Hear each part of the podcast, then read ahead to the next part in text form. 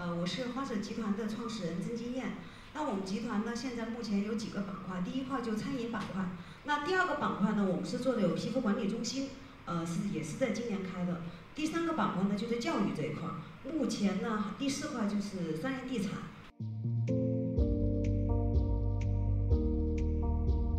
我上学的时候就想开一家咖啡厅，所以大学一毕业自己就马上想做一个一个咖啡品牌，就是花舍。我从零四年自己创业一步过来，十年以上的花舍的老员工很多很多。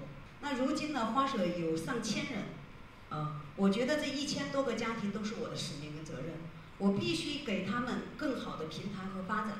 在企业不断创新的时候，让他们和他们家人过上更好的生活。国内的这个咖啡行业呢，这个现状是。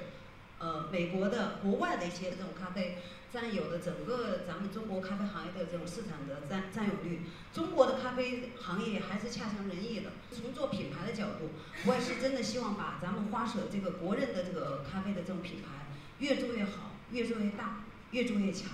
这是我的初衷和动力。我们也是在拥抱这个互联网时代吧，结合我们的体验消费，为也是结合了我们大数据。就拿这个花舍这个品牌来说吧，其实我们在这十三年呢，也经历了整个四次品牌定位的全面升级。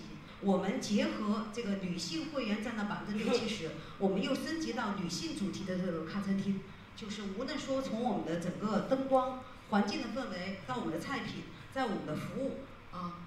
也是希望，就是说，我们在全方位的帮助我们的顾客，在一次次的在做这种品牌定位和升级。我们去年呢，跟那个泰友基金我们一块合作，做专门进高校做高校的双创的这种项目。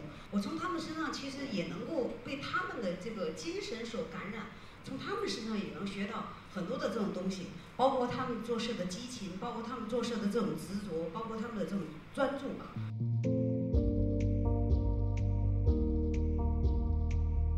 觉得无论干实体干互联网，我觉得呃更多的不希望是盲目跟风吧。很多企业都去做 APP，我一个朋友做一个 APP，后面斥资，嗯，后面每个月烧几百，呃，就是几百万这么去烧这个 APP，到后面苦不堪言。